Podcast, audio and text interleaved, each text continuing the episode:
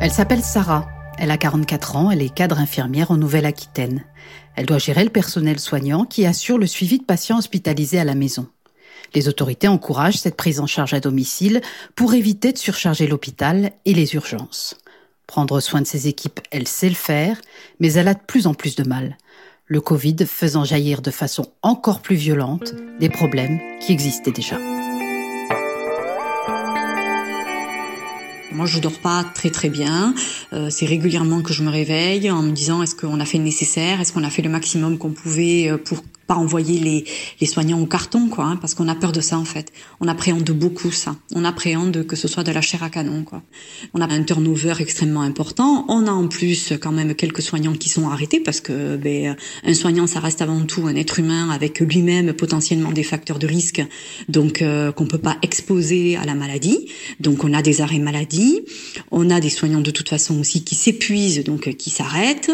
C'est c'est compliqué d'avoir du, du personnel opérationnel on n'a pas le temps de les former, c'est-à-dire que s'il faut les former à utiliser euh, des pompes un peu techniques pour pouvoir euh, mettre en place des thérapeutiques, notamment pour l'accompagnement en soins palliatifs, ben on se concentre là-dessus.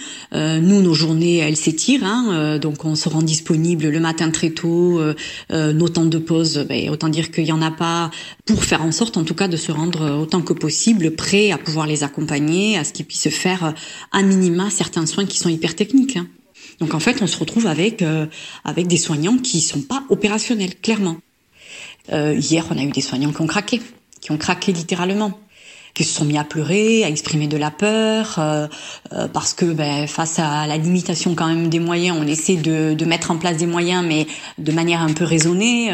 ils ont peur, ils ont peur, ils ont peur de le porter sur leurs vêtements, ils ont peur de le porter. Enfin, ça devient même un peu de, de, de la psychose, quoi.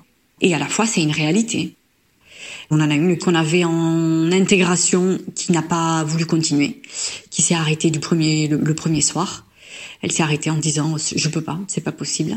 Euh, et on en a une qui nous a écrit effectivement en disant que la situation actuelle euh, euh lui faisait craindre pour pour elle euh, parce que ben, elle a envie d'être maman parce que parce que enfin il y a en plus l'infirmière qui laisse ses problèmes au vestiaire ça c'est ça c'est en l'heure quoi. Et là, euh, moi, il y en a certains qui veulent même s'arrêter d'être soignants, quoi. Nous, on a une crise des vocations, on a une crise du système. On a dû euh, la semaine dernière se rapprocher euh, de la mairie euh, d'une commune parce qu'on avait euh, des patients qui ne pouvaient plus manger, pas d'aidants, donc c'est pas d'auxiliaire de vie parce que ben, on limite les passages des auxiliaires de vie, donc pas la possibilité de manger. Donc on a eu des gens qui se sont retrouvés sans rien pendant quelques jours, sans rien. Euh, moi, je me dis que j'attends de voir concrètement euh, comment euh, le président et le gouvernement actuel, suite aux annonces qu'il a faites quand il a été visiter l'hôpital de, campagne comment ça va se concrétiser et ben, si c'est pas suivi des faits, moi clairement je continuerai pas. J'aime vraiment, vraiment beaucoup mon métier. J'adore soigner. Mais là, trop, c'est trop, quoi.